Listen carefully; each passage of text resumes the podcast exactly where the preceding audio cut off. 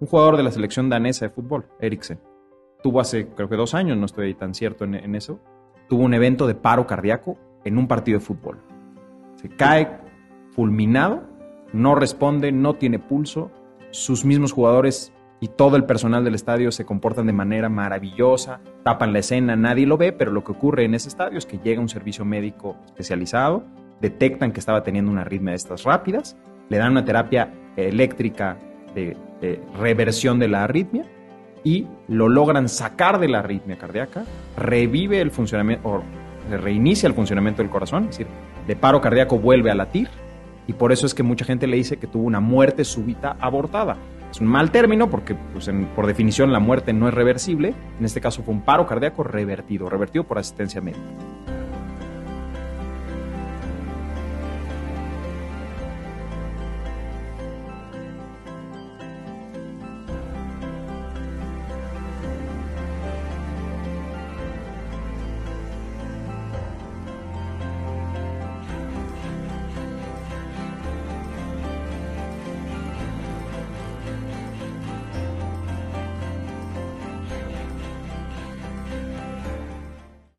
Hola, ¿cómo están todos ustedes? Bienvenidos a un nuevo episodio de Un Café con el Experto de CITIC. En esta ocasión me da muchísimo gusto tener como invitado a un amigo de hace muchos años. Eh, es Carlos Sierra Fernández, es cardiólogo, electrofisiólogo, es, e, además un orgulloso eh, mexicano que, se ha dedicado desde los inicios de su formación académica a enseñar y justamente eso lo ha llevado a ser hoy el director de la, Dirección de Enseñanza del Instituto Nacional de Cardiología Ignacio Chávez en México. Eh, Carlos, además, es codirector de CITIC desde el inicio y de verdad que es un gran amigo, el que me da muchísimo gusto recibir.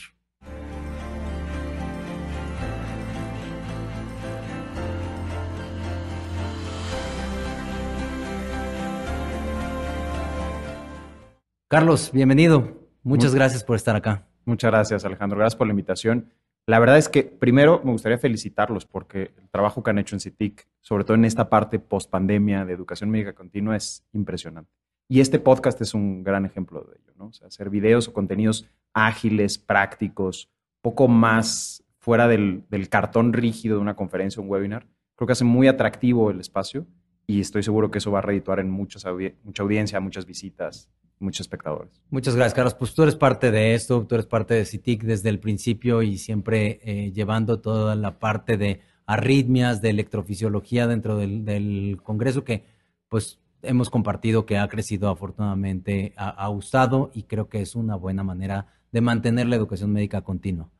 Eh, gracias por las palabras, Carlos. Y bueno, vamos a empezar un poco a hablar de, primero de ti, como ya, ya decía yo en el preámbulo, que desde que yo te conozco, porque debo decir que te conocí todavía cuando estabas eh, estudiando medicina en la Universidad de La Salle, y desde que te conocí me queda claro y yo puedo, puedo constar que tú has sido un, proactivo de la enseñanza en medicina. Y así te reconocen seguro en la, en la Salle, que te conocen desde que, desde que dabas clases siendo estudiante, incluso te, te pegabas, dabas, dabas clases Después, esto te ha llevado a mantener siempre este interés. Eres profesor de La Salle desde hace, ya me dirás cuántos años, pero desde hace más de 10 años.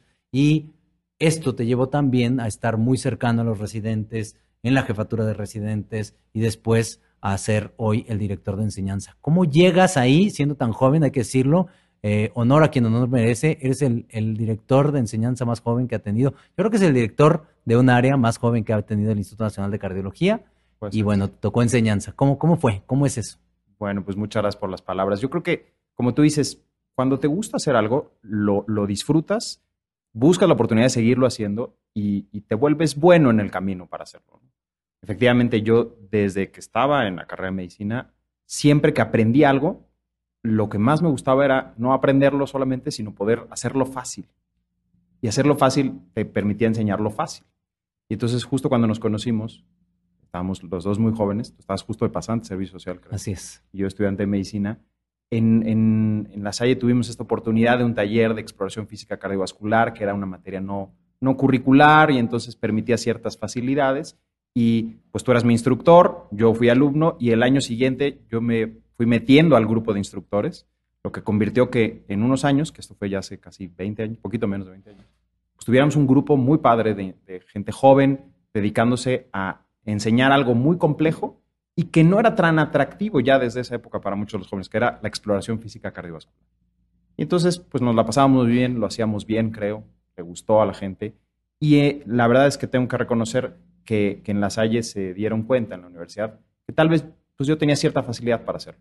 Y entonces, después hice el internado, hice el servicio social. En el servicio social tuve la oportunidad también de seguir dando clases en otras universidades. Incluso en este periodo yo era la generación intermedia, esta generación que termina en julio y empieza la residencia hasta marzo. En ese periodo de tiempo, pues dentro de las primeras ofertas que tuve de trabajo es de dar clases, dar clases de medicina y dar clases en preparatoria incluso.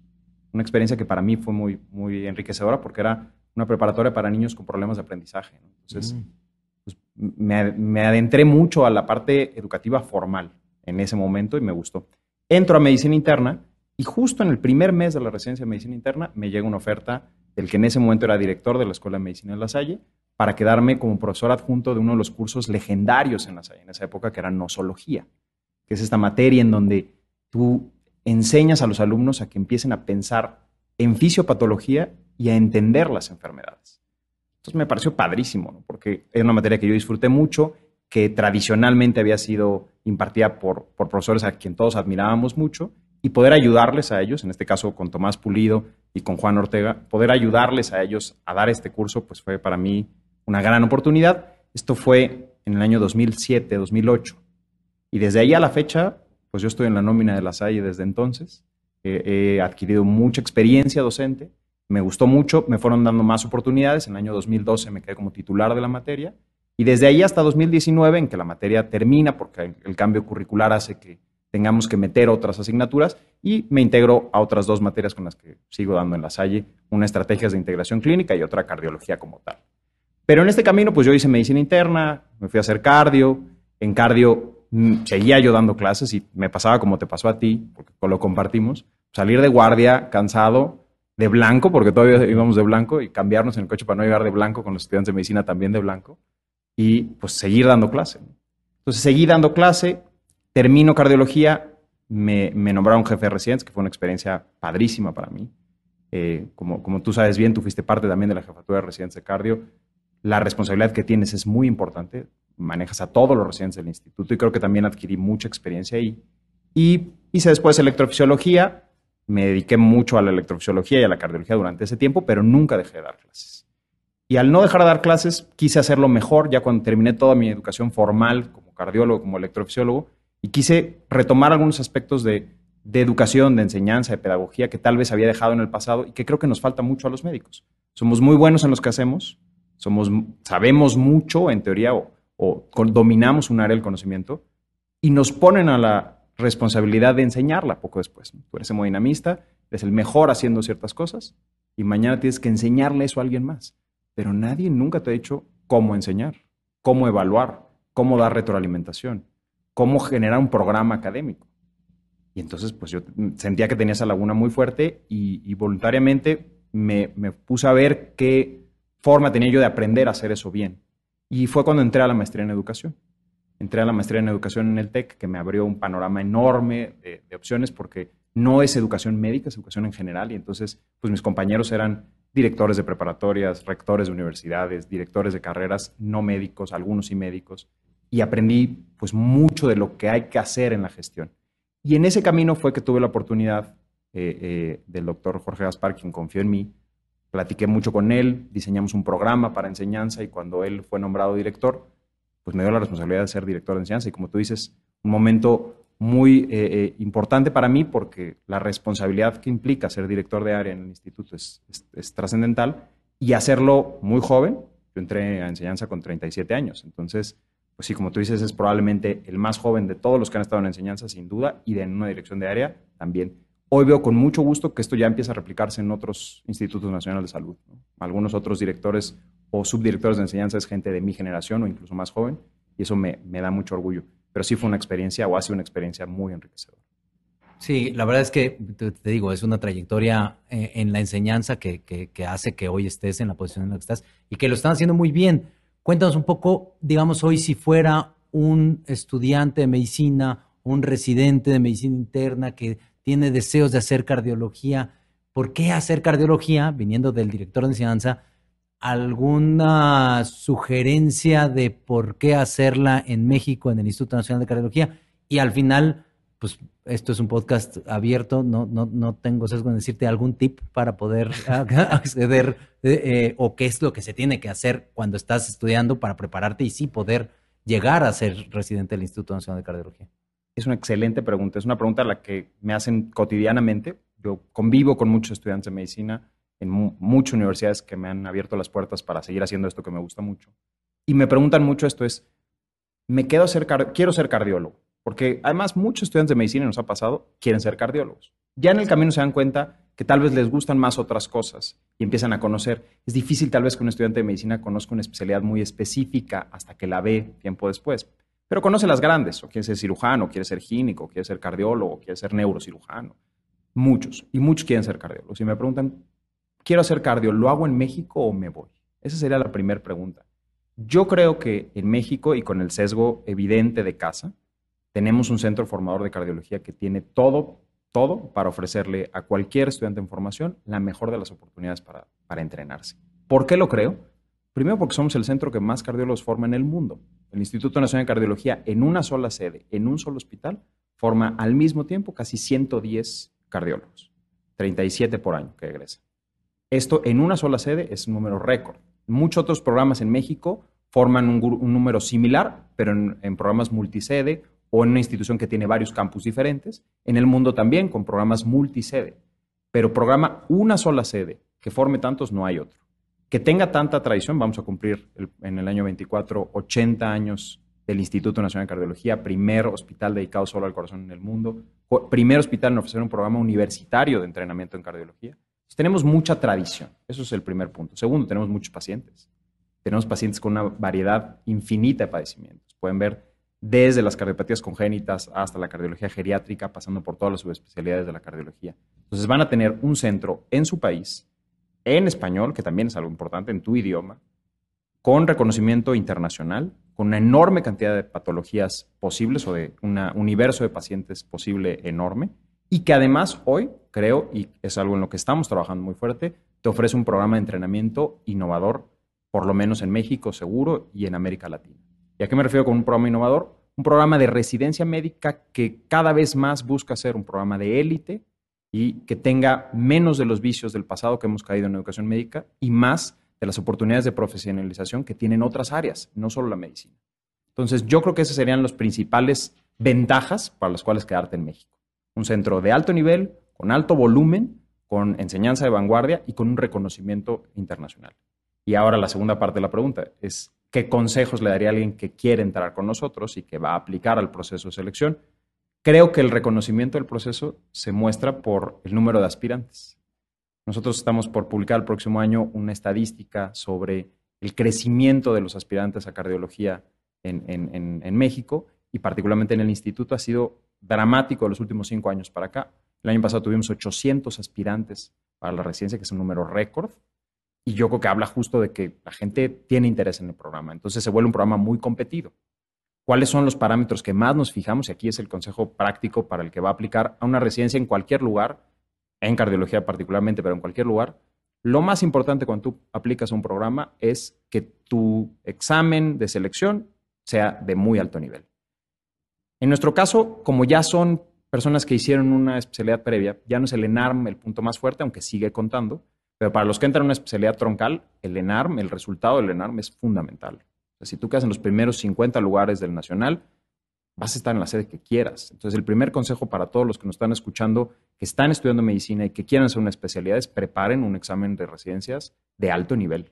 Eso les abre todas las puertas. Segundo, si ya pasaste una especialidad troncal y vas a una alta o a una subespecialidad, cada programa tiene su examen. Nosotros tenemos un examen específico que en el caso de cardiología es medicina interna, lo que evaluamos, pero también evaluamos pediatría para los cardiólogos pediatras o evaluamos cirugía para los que van a hacer cirugía cardiotorácica. Ese examen tiene que tener un buen puntaje. Si tú tienes un buen puntaje, estás con un pie y medio adentro. La siguiente parte es el currículum. Queremos buscar gente que no solo vaya a ser excelente residente, sino que vayan a ser líderes de opinión. Y un líder de opinión pues se forja desde el principio. Entonces, que ya tengas alguna trayectoria haciendo investigación, que ya tengas alguna publicación, que tengas algo más que solo haber hecho medicina, siempre ayuda. Un buen currículum, un buen examen, una buena entrevista te abre las puertas del programa de residencia.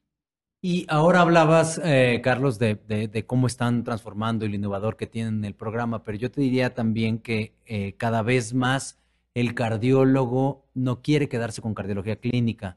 Tú y yo somos subespecialistas o tenemos una alta especialidad en cada una de nuestras áreas, pero ahora prácticamente todos quieren hacer alta especialidad, como que ya ahora se volvió como troncar la cardiología y la gente busca hacer algo más y hay muchas áreas después de cardiología que la gente quiere irse a preparar. Y justamente el estar en una buena sede de cardiología te abre también las puertas para ir a otro lado. Y en muchas ocasiones, cada vez más, en el extranjero. Quieren hacer esta subespecialidad o esta alta especialidad en el extranjero.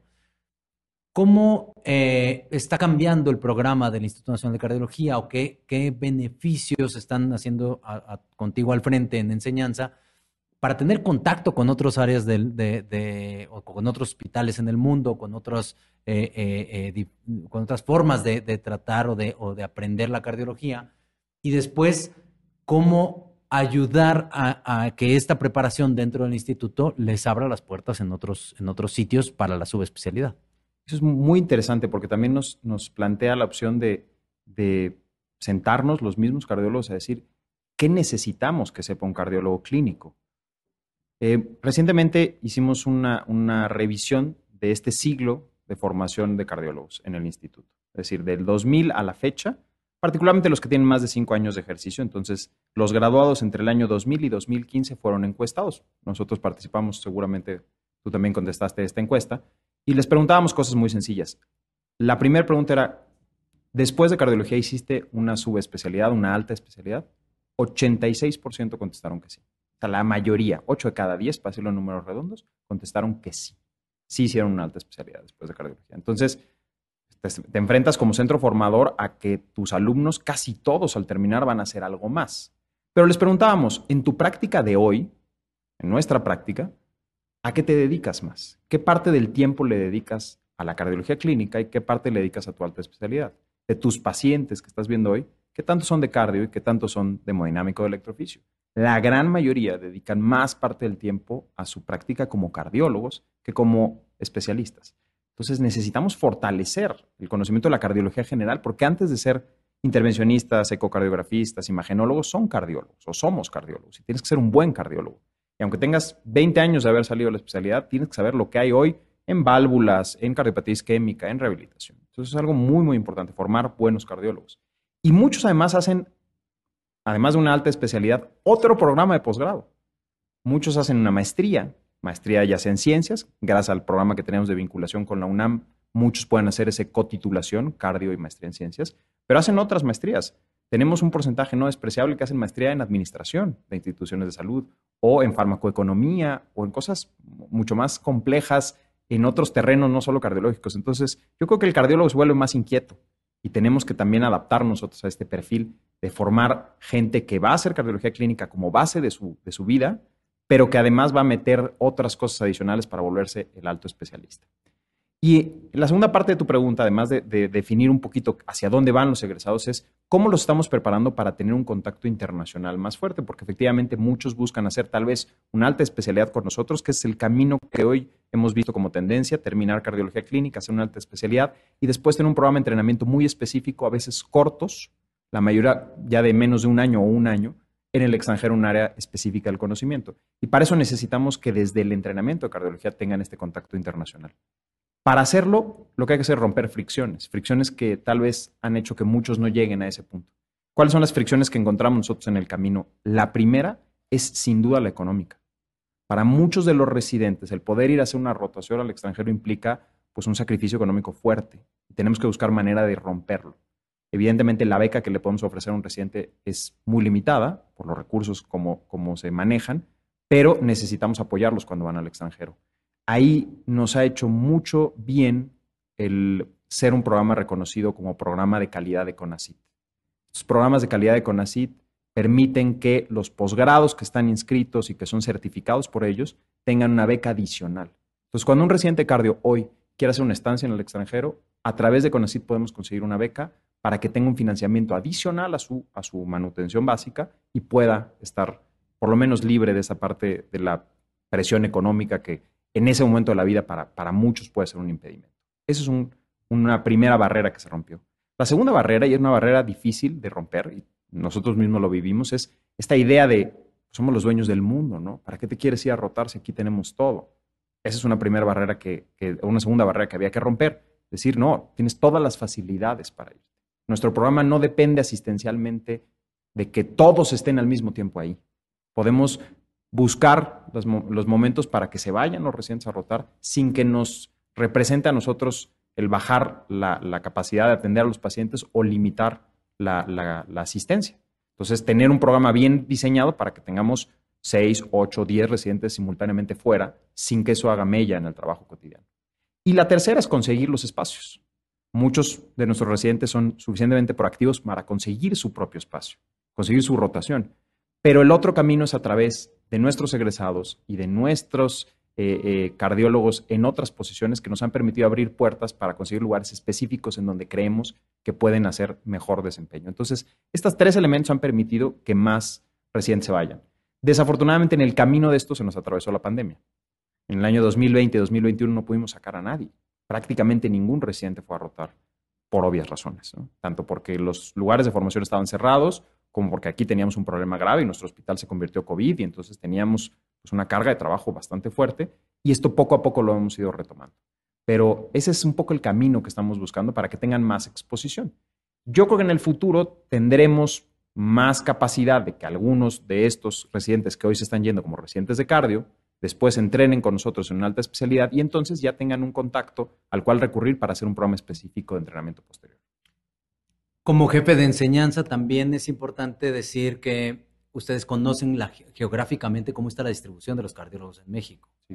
No me refiero a la Ciudad de México, me refiero en todo el territorio nacional. Y te quisiera preguntar, ¿ustedes ven un déficit en algunos estados de cardiólogos y de obviamente de, subespecialistas? Eh, ¿Vale la pena formar más? Ahorita decías tú, 80% o más del 80% hicieron su especialidad, pero no, no, más del 80% lo ejercen. Y esto es porque no hay la suficiente infraestructura en los diferentes estados. De repente eso hace que se concentren en grandes ciudades una gran cantidad de cardiólogos y hay, hay déficit en otras. ¿Hay algún programa para cubrir? Porque estoy hablando con el director de enseñanza del Instituto Nacional de, Cardiología.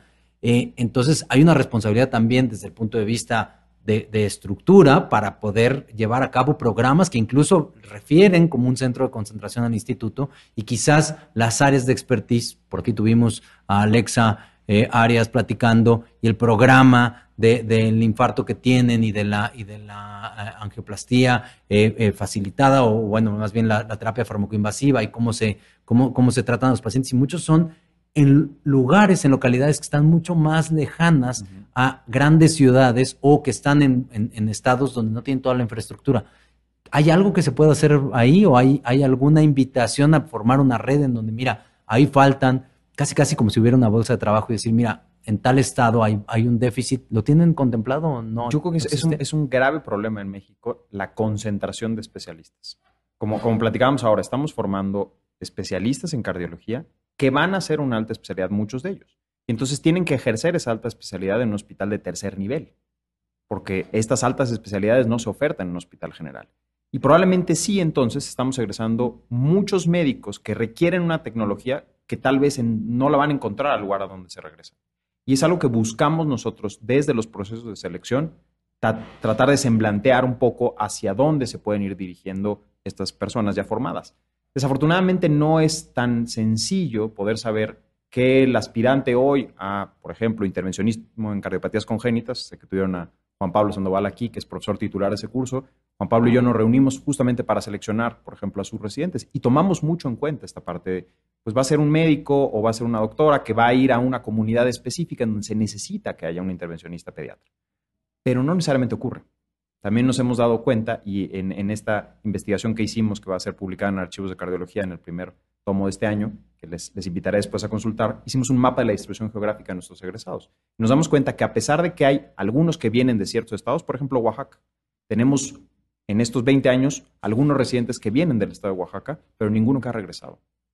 O muy pocos que han regresado. O muy pocos que han regresado a Campeche, por ejemplo. Son otras áreas del país en donde, aun cuando sí hay personas originarias de esta región que vinieron a hacer cardiología con nosotros, en el momento que terminan la especialidad, casi 10 años después de que vinieron, cuando terminaron de hacer todos sus, todos sus estudios, les surgió alguna oportunidad laboral aquí, o les surgió alguna oportunidad laboral en Monterrey, o les surgió alguna oportunidad en Baja California y entonces no regresan a este centro. No hay como tal, y probablemente es algo que tengamos que trabajar, un sistema que permita el formar a estos especialistas y distribuirlos. Pero también ahí mucho tiene que ver, pues, la libertad de cada quien. Tenemos también el caso de los residentes extranjeros. Muchos de los residentes extranjeros, particularmente la última mitad de estas dos décadas, es decir, del 2010 al 2020, no regresaron a su país de origen, se quedaron en México. Porque tal vez las condiciones cambiaron. Cuando ellos se vinieron, su país probablemente estaba en una estabilidad que les permitía tener la expectativa de regresar a ejercer, pero llegan aquí, hacen un muy buen desempeño. La verdad es que son generalmente médicos muy seleccionados, que son el, tope de su, de su generación. Llegan aquí, les caen ofertas de trabajo por, por lo buenos que son y se quedan en México. Y no todos se regresan. Lo mismo les pasa a muchos que vienen del interior, que llegan a la Ciudad de México y reciben ofertas de trabajo. Y entonces concentramos en la Ciudad de México, en Guadalajara o en Monterrey a muchos altos especialistas y tenemos regiones del país en donde no hay. No ha sido, en el tema de infarto, por ejemplo, la cantidad de recursos humanos el problema, ha sido más la infraestructura. Y por la infraestructura es que muchos dirigen hacia dónde se van. Claro. Yo como electrofisiólogo probablemente buscaría irme a un hospital que tenga la infraestructura para hacer electrofisiología. Y entonces mis opciones de hacia dónde irme se empiezan a, central, a centralizar. Ese es el problema. Tenemos que empezar a federalizar un poquito esta parte. Y coincido en lo que tú dices. Nosotros como Instituto Nacional de Cardiología tenemos una responsabilidad para formar especialistas para todo el país y distribuirlos. Y hoy no existe tal sistema que permite esa distribución. La formación la tenemos, lo que nos falta es la distribución. Claro. En esta segunda parte te voy a cambiar el chip y de ser el director de enseñanza te voy a llevar a lo que ya dijiste, soy electrofisiólogo y esto implica que acabando cardiología hiciste una alta especialidad en electrofisiología y en arritmias. Y yo te preguntaría, ¿por qué? ¿Por qué escoger arritmias? Eres el primero que viene de, de, de electroficio a este podcast, entonces un poquitito, ¿Qué abarca hoy la electrofisiología que tratan los electrofisiólogos? Lo sé perfecto como cardiólogo, pero acá le llega a, otras, a otras áreas el, podcast, entonces por ahí habrá médicos generales que a lo mejor no saben bien, bien identificar qué hace un electrofisiólogo. Un poquitito rápidamente, ¿qué haces, qué, haces tú como electrofisiólogo y qué enfermedades, cuál es tu espectro de tratamiento de, enfermedades en, en, cardiología? La electrofisiología empieza mal porque el nombre es complicado. O sea, tú le dices a cualquier persona, soy electrofisiólogo, no entienden a qué enfermedad me dedico, qué enfermedad veo. A mí me han llegado pacientes que tienen enfermedades neurológicas porque en realidad querían un estudio de electromiografía, un estudio neurofisiológico, llegan conmigo y no tenían ningún problema. La especialidad ve fundamentalmente los trastornos del ritmo cardíaco. Una buena forma de decirlo sería arritmiólogo. El título universitario en México, en muchos lugares del mundo, es electrofisiología cardíaca, así se ha manejado. famoso EP en los Estados Unidos, pues es algo muy cotidiano, ¿no? Pero en México todavía es un término que no permea tanto ni en la población ni en los mismos médicos. Los electrofisiólogos nos, encargamos de ver los problemas del ritmo cardíaco, las arritmias. Y las arritmias es la tercera causa más frecuente de consulta. Después probablemente de la cardiopatía isquémica, que por la epidemia de enfermedad cardiovascular y la hipertensión siguen siendo nuestro pan de cada día para los cardiólogos. El tercero, y no me dejarás mentir, es problemas de palpitaciones, síncope o arritmias complejas. Y eso es justo a lo que nos dedicamos. ¿Por qué un cardiólogo, o por qué, en mi caso, por qué yo decidí hacer electrofisiología? Porque es una rama, primero es la más compleja, representaba un reto.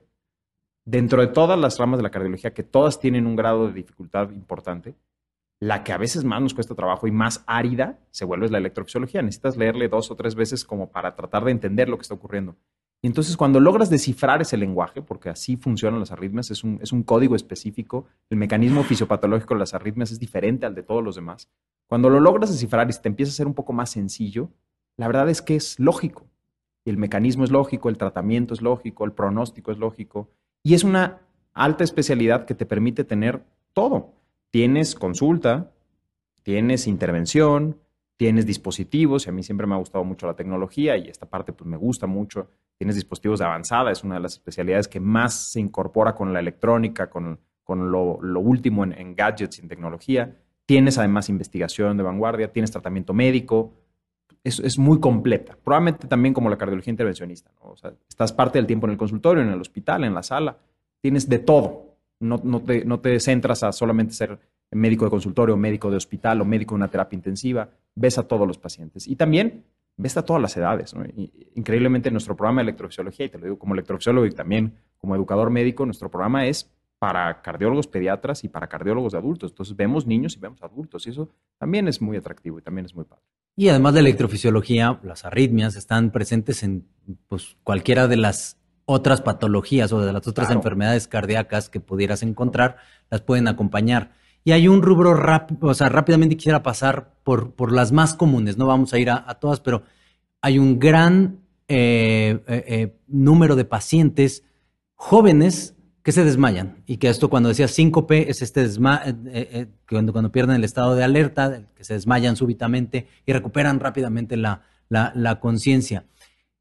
¿Por qué? ¿Por qué? ¿Por qué es del cardiólogo? ¿Por qué? ¿Por qué? ¿Qué enfermedad está ahí detrás? Que, nos, que, que, hablemos un poquitito de disautonomía y todo esto. Uy, eso es, un área que a mí me gusta mucho, que también entiendo que es, es una zona pues, todavía turbulenta un poco en la medicina por varios aspectos que vamos a tratar un poquito de descifrar. Me interesa mucho esto también porque pues, hay mucha gente de la que nos está escuchando que no son médicos, que pueden ser pacientes o que son médicos y que ven este tipo de pacientes y a veces no se entiende del todo. Una de las cosas más difíciles para el ser humano es controlar que su presión arterial y su frecuencia cardíaca sean las que necesita el cuerpo en diferentes ambientes. Ahorita estamos sentados y necesitamos poquita presión, ¿no? pero en 10 minutos que terminemos la entrevista nos vamos a poner de pie y la presión va a necesitar cambiar en segundos.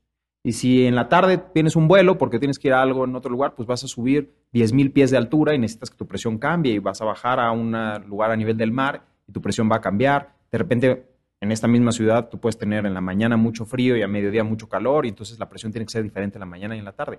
Ese sistema que nos permite adaptarnos al medio ambiente es increíblemente complejo y es muy susceptible a errores. Tenemos que decirlo, pero el ser humano es un animal muy evolucionado, pero no completamente evolucionado. Y en la evolución de las especies, una de las funciones que nos falta todavía por, por perfeccionar es este control de la presión arterial, de la frecuencia cardíaca y de muchos parámetros que nuestro cerebro controla que son completamente autónomos. Es el sistema nervioso autónomo.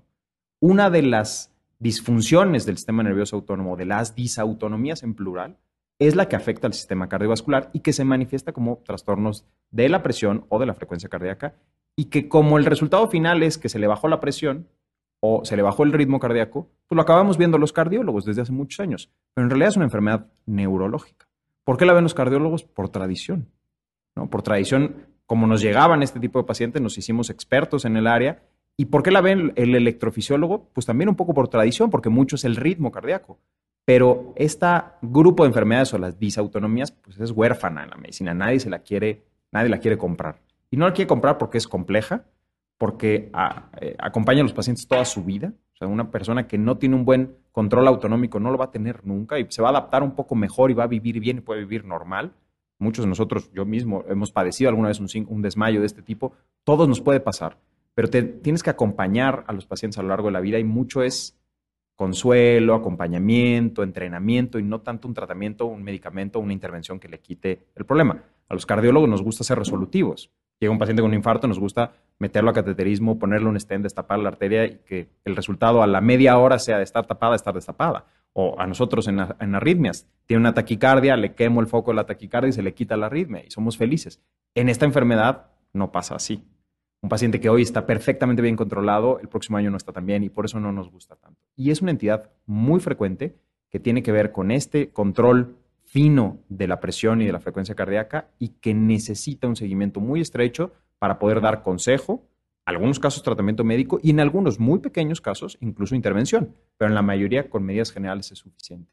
Le pasa a una gran cantidad de la población. Yo creo que todos los que nos están escuchando y todos nosotros aquí, alguna vez ha tenido cierto grado de descontrol autonómico en donde no nos juega una buena pasada y de repente sientes que te desmayas, te mareas o incluso te llegas a desmayar. Pero a algunos les pasa a diario o a algunos les pasa cada semana, a algunos los incapacita y son los pacientes que tienen que acudir con el cardiólogo. Como no podemos tocar todas las áreas de, la electrofisiología, me voy a enfocar en otra que también es, tiene, mucho por hacerse, que es la muerte súbita. Cuando hablamos de muerte súbita, ¿De quién estamos hablando? ¿Cuándo podemos decir, bueno, alguien, pues todos morimos súbitamente, en, algún punto cuando te mueres, pues te moriste súbitamente, pero, pero en, estrictamente existe un grupo de, de, pacientes que tienen este complejo denominado muerte súbita. Y en algunas ocasiones incluso se puede prevenir. En otras ocasiones alguien puede salvarse de ese evento conocido como muerte súbita y después podemos volver a prevenir que, le vuelva a pasar. Y hay muchas cosas que se tienen que hacer no solamente desde el punto de vista médico, sino también desde el punto de vista social, político, etcétera, para poder prevenir esta cantidad de pacientes que mueren súbitamente, sobre todo en áreas comunes. ¿Qué, qué, hay de la muerte súbita, eh, Carlos, desde tu perspectiva? ¿Quiénes son los que tienen más riesgo de padecerla? ¿Cómo podemos prevenirla? ¿Y qué debería de existir si como, como cardiólogo, como electrofisiólogo, recomiendas o pudieras hacer la recomendación, te escucharan. A veces una, un, un, un, movimiento político puede salvar muchas más vidas que a lo mejor muchos médicos, porque podemos, tenemos dispositivos, ya decías que te gustan los dispositivos, para muerte súbita hay. Entonces, cuando hablamos de muerte súbita, ¿de qué estamos hablando, Carlos? Y cómo prevenirla en caso de que se pueda prevenir o predecir.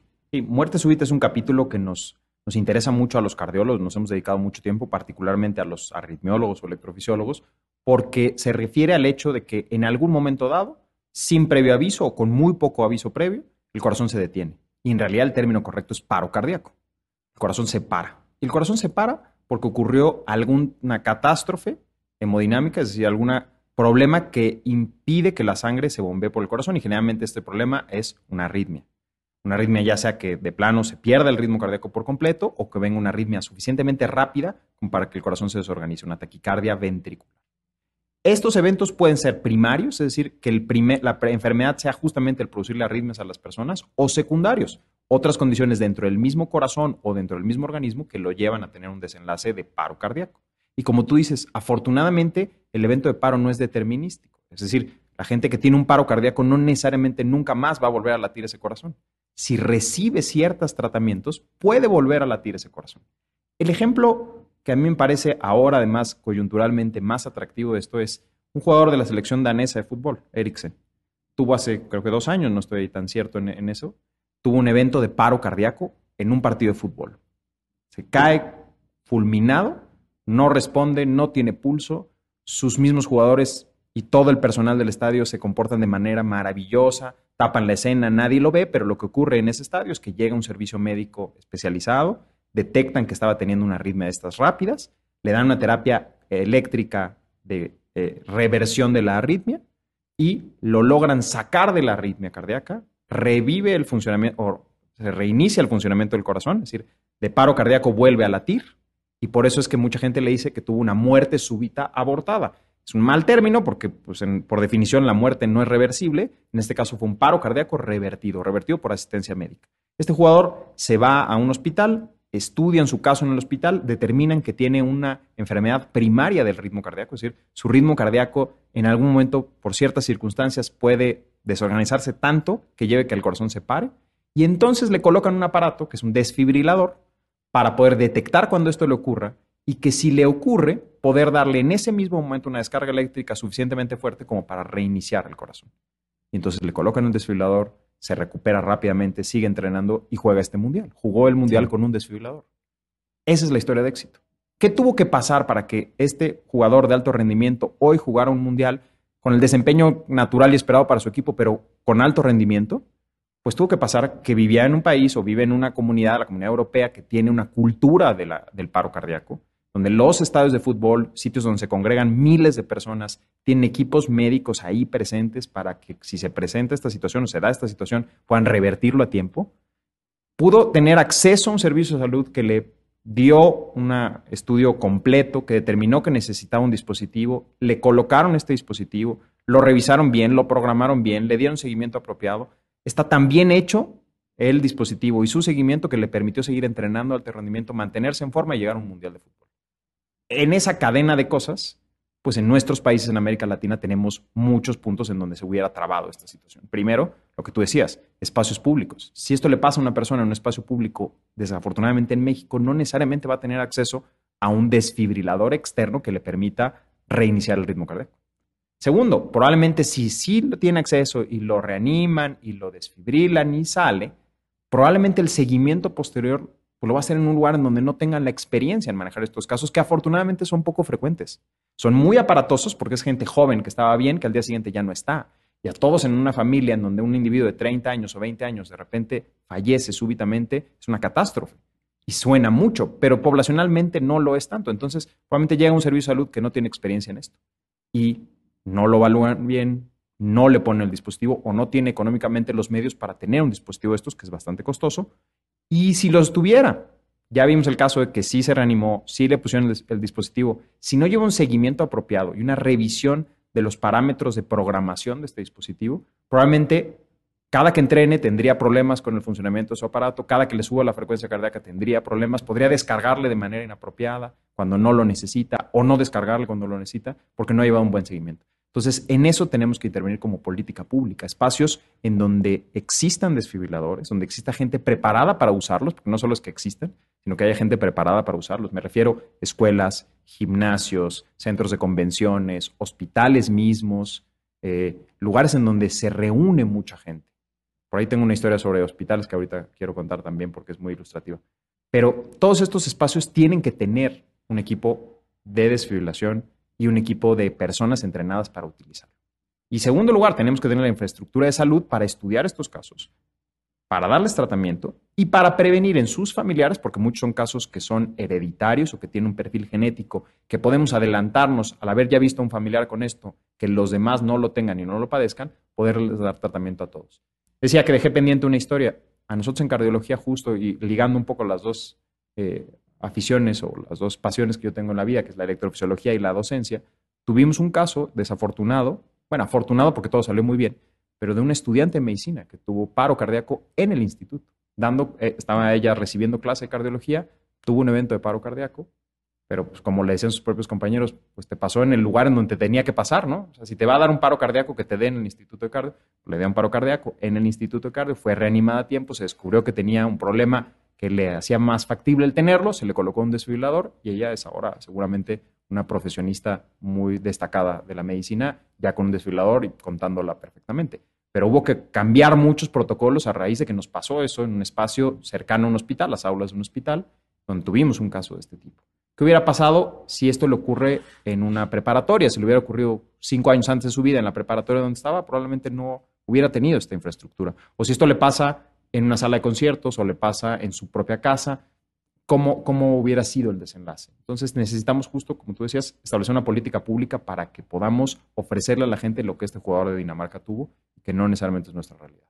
Y que ya vemos que el curso de la enfermedad se puede cambiar, como en estos casos que son pues, muy aparatosos, pero también son casos de éxito, estos dos que contabas, eh, y que, y, que donde la tecnología nos ayuda muchísimo. y es que en medicina ha avanzado muchísimo eh, la, tecnología que nos ayuda hoy a hacer las cosas distintas. La cardiología no es una excepción y la electrofisiología es una de las que más se ha beneficiado de la parte tecnológica.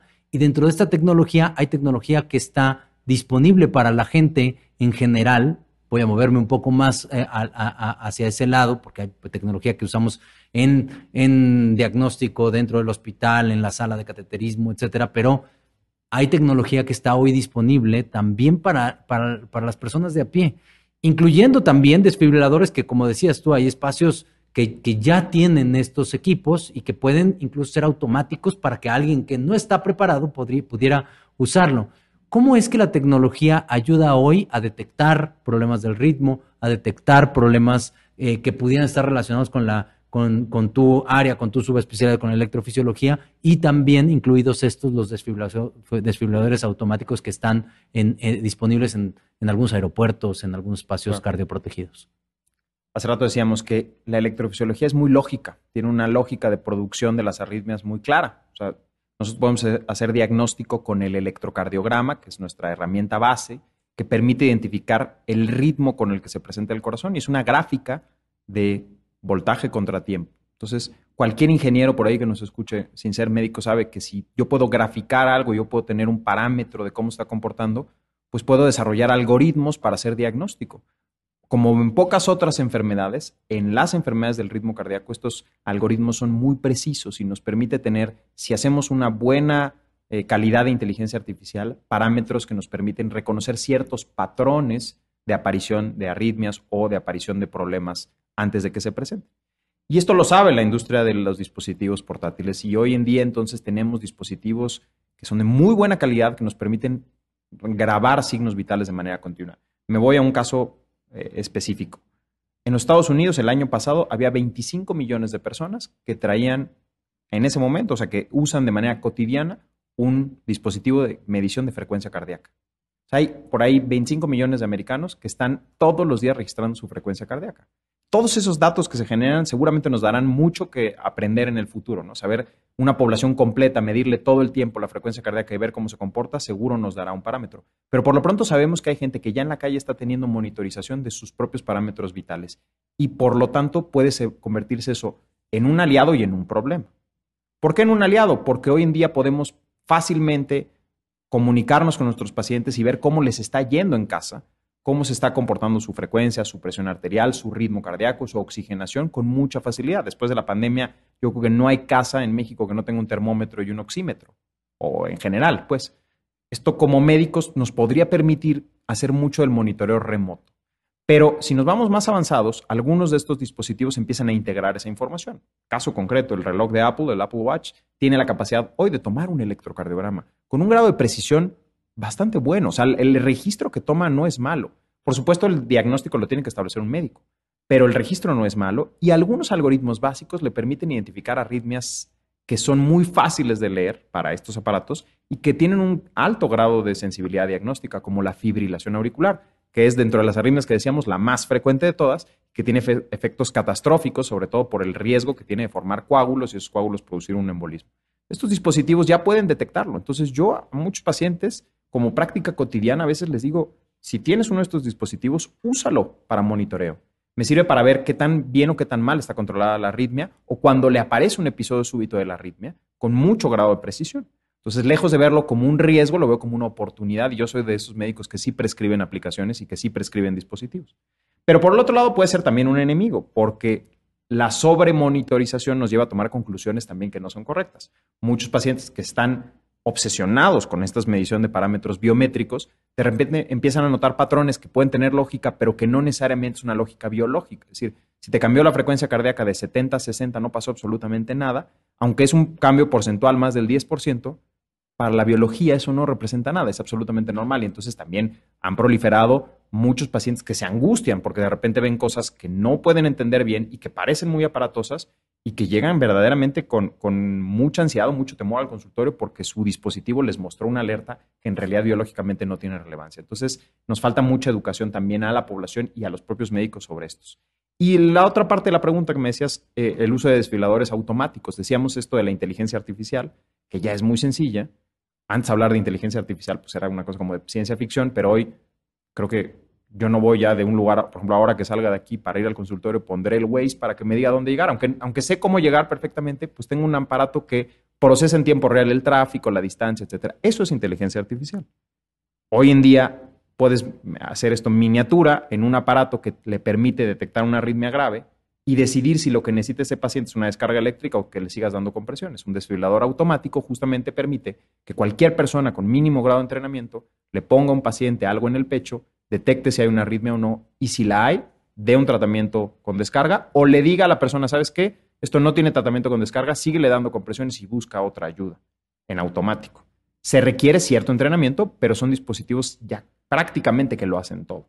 Y esa otra parte del entrenamiento va muy ligado a lo que decíamos de políticas públicas, porque puede ser que aquí en este edificio haya un desfibrilador automático, pero no necesariamente hay una ley que obliga que los, las personas que habitan en este lugar tengan una capacitación que puede ser de menos de un día para poder utilizarlo y para poder responder ante una emergencia. Y es algo que tenemos que impulsar nosotros. Sin duda. Nos va a faltar mucho de qué hablar, marcapasos, la gente que lo necesita, terapias para hacer ablación de arritmias, entonces te invitaremos nuevamente para, para, poder platicar de eso, eh, porque sin duda es muy interesante, pero quería tocar un poquito los mitos y la, que hay detrás de, porque muchas, muchas personas han escuchado de un marcapasos, pero no muchas personas han escuchado de un, dispositivo para evitar una muerte, una muerte de origen cardiovascular, un paro cardíaco. Pero bueno, antes de, terminar, Carlos, siempre les preguntamos a nuestros invitados un caso bueno, un caso eh, eh, eh, de éxito, un caso que no haya sido de éxito. A veces por ahí las enseñanzas son, son más, marcadas cuando, cuando la historia no termina bien, pero que nos compartas un caso que haya marcado a Carlos Sierra a lo largo de su formación y de su, eh, eh, eh, de, su vida diaria como cardiólogo, como electrofisiólogo. ¿Algún caso que recuerdes que quieras compartir con nosotros que te haya marcado, que te haya hecho tomar una decisión, o que te haya cambiado el rumbo de, de tu vida, de tu forma de tratar a los pacientes? ¿Algo? Uy, qué buena pregunta. Yo creo que no ha habido uno solo, ¿no? Por supuesto que ahora que estamos platicando de arritmias, pues empieza a venir a mi mente casos de arritmias, de, ahora que lo decíamos, pacientes pediátricos tal vez, que por alguna razón limitaron su, su, actividad física, los tenían casi en una burbuja porque tenían una arritmia y en el momento que le tratas, le dices a los papás y al mismo paciente que están curados, que ya no tienen esta arritmia, que puede ser su vida absolutamente normal, que puede seguir sus sueños, muchos de ellos sueños deportivos, ¿no? Porque muchas veces hay está temor de no, no vayas a hacer ejercicio porque tienes una arritmia, cuando tal vez una arritmia no tan compleja, una ablación simple se pudo quitar.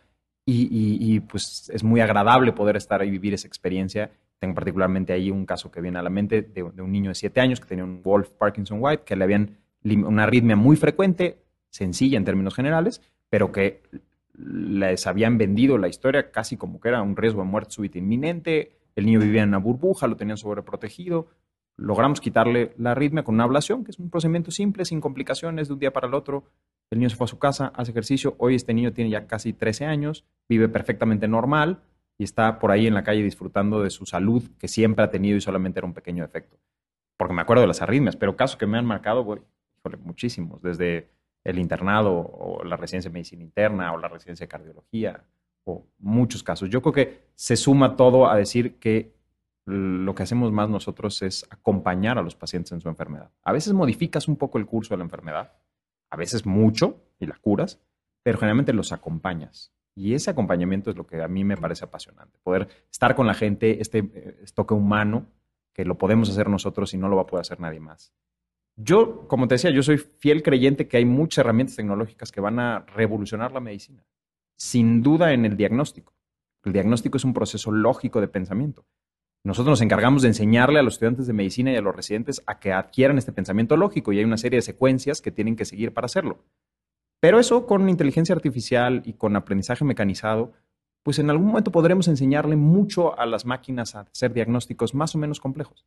Pero la parte humana de decir esa noticia, de acompañar al paciente, como decíamos en disautonomía, acompañar al paciente que va a vivir con esa condición, darle la seguridad y la certeza que puede hacer su vida normal, quitarle mitos que le van a vender por ahí, quitarle charlatanes que van a tratar de venderle opciones que no son reales, eso es lo que a mí me llena en la medicina. Poder dar esa certeza, esa confianza o ese consuelo cuando no hay otra cosa más, eso solo es humano y solo lo vamos a poder hacer nosotros. Sin duda. Gracias, Charlie. Muchas gracias por, por compartir eh, este tiempo con nosotros. De verdad, siempre es un gusto platicar contigo. La claridad con la que hablas, la, la, la, lo simple que haces, lo que a veces son temas que son áridos, a veces, a veces complejos, pero lo simple que lo haces y la, y la perspectiva que le das eh, con, con, con, esa facilidad de palabra que tienes, te, siempre hace, hace que sea muy, muy agradable platicar contigo. Estamos cerrando ya el año. Quisiera preguntarte, ¿qué nos tienes preparado desde el lado de electrofisiología para el curso CITIC 2023 en junio? Eh, ¿qué, qué, qué, qué, has, qué, vamos a ver desde el lado de electrofisiología, del lado de arritmias? ¿Qué, el asistente que podría eh, encontrar cuando va a CITIC del, del, próximo año? Bueno, yo creo que el asistente de CITIC ya viene con una expectativa muy alta porque se la hemos puesto así. ¿no? CITIC es un curso diferente. Dentro del universo de cursos que tú tienes de cardiología, que ya son demasiados en el año, tú vas a un curso en donde vas a ver justamente lo más nuevo y vas a tenerlo en una experiencia diferente. Justamente lo que yo creo que podemos ofrecer en electrofisiología y en todo CITIC es una experiencia de aprendizaje diferente. Ya no es solamente la plática magistral, escuchas un maestro que viene a hablar media hora sobre el tema que más domina y es tu participación como ir al cine, escuchar una película, más experiencias de habilidades prácticas, de hands-on o de talleres o de eh, recursos en donde tú interactúas directamente con una persona que está dedicada esos minutos a transmitirte algo en particular. Creo que si podemos particularizar la experiencia de aprendizaje de un asistente, haremos mucho más que tener tal vez un volumen enorme de asistentes que van a recibir una fraccioncita de aprendizaje en el curso. Esto es lo que tenemos que cambiar también. Nosotros como asistente lo hemos vivido. Si tú vas de asistente a un curso nada más pasivamente, te vas a llevar muy poco. Lo que necesitamos es cursos más activos o más proactivos. CITIC siempre lo ha sido y queremos que este año sea todavía más inmersivo, una experiencia 360 en torno, en mi área, a la electrofisiología, pero yo creo que va a ser así para todos. Muchas gracias. Pues gracias, Charlie. Felices fiestas. Muchas gracias, gracias por estar con nosotros. Y gracias sobre todo a ustedes por haber estado con nosotros en esta, en esta edición de Un Café con el Experto en CITIC, en el podcast de CITIC. Les, eh, les recordamos activar las notificaciones, les recordamos seguirnos en nuestros podcasts que, salen todos los meses, que salen cada 15 días. Y pues eh, cerrando un poco con, esta discusión, quiero eh, darles las gracias a todos por habernos acompañado en esta nueva edición del podcast de CITIC que innovamos este año. Espero que esté siendo de su agrado, espero que nos sigan en el, el próximo año. Estamos cerrando 2022. Eh, les deseamos lo mejor para estas, para estas fechas. Deseamos que todos estén sanos, que todos estén acompañados de, su familia y que este año que viene, 2023, sea el, un, año de éxito, un año de salud, un año de bienestar, un año de estar todos eh, pues unidos y, y, haciendo lo que más nos gusta. Y para todos los que son médicos y nos siguen, eh, seguimos aquí con ustedes para poder eh, incrementar el conocimiento, la actualización médica continua. Todos aprendemos muchísimo de estas entrevistas, un formato distinto, pero también todos aprendemos muchísimo del día a día, de estar leyendo, de estar actualizándonos, de estar eh, contribuyendo con, investigación y de estar, estar asistiendo a los eventos de actualización que hay que ya regresamos y que no, no dejarán en 2023 de sorprendernos. Hay muchas cosas que vienen el próximo año hay que estar pendientes en el área de cardiología. Hay muchas cosas muy novedosas que vienen para este 2023 y pues esperemos compartirlas con todos ustedes. Muchísimas gracias y que estén muy bien. Saludos.